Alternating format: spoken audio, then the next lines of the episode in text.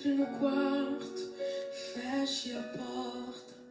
Chegou a hora de falar com Deus. Deus é bom o tempo todo e o tempo todo Deus é bom. Graça e paz, meus amados. Estamos juntos em mais uma hora nona e é hora de falar com Deus.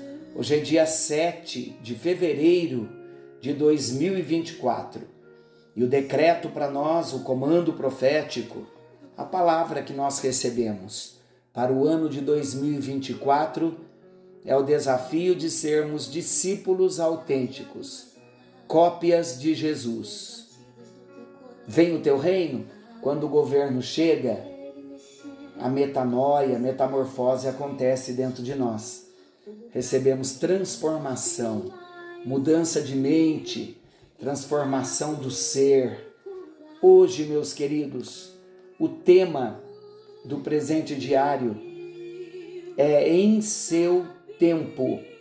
A leitura bíblica está em Eclesiastes 3, falando que há tempo para todas as coisas.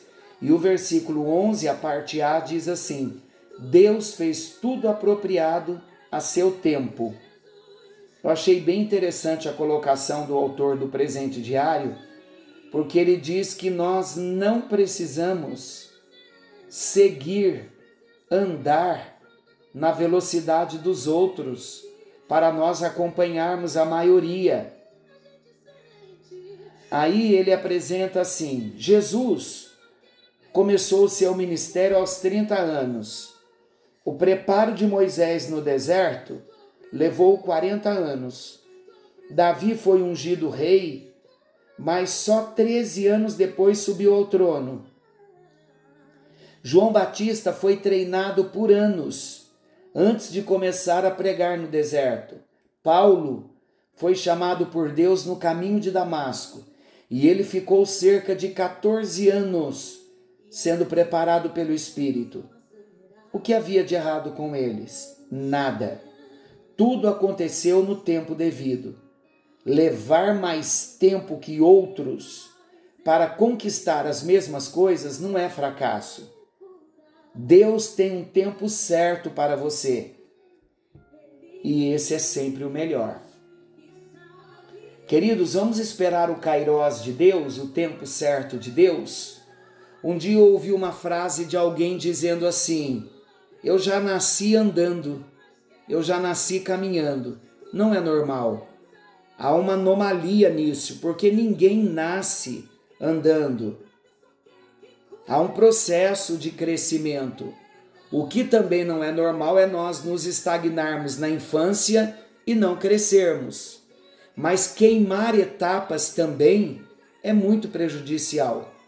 Hoje nós vemos isso em várias esferas, nos campos, na sociedade, na igreja, em casa, no trabalho. Muitos desistem do seu trabalho não aguardar o momento certo de uma promoção.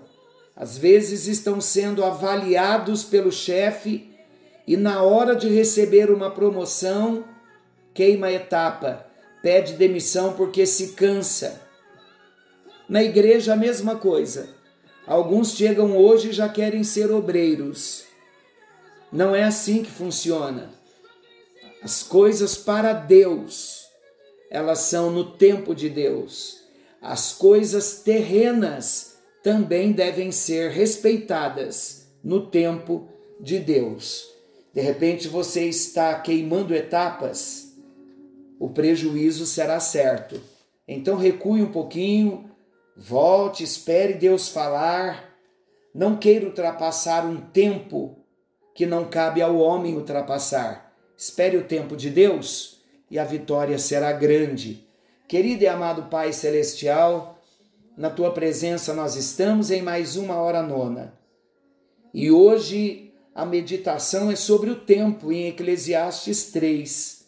O tempo do Senhor é o melhor para nós. Ajuda-nos a esperar o tempo do Senhor.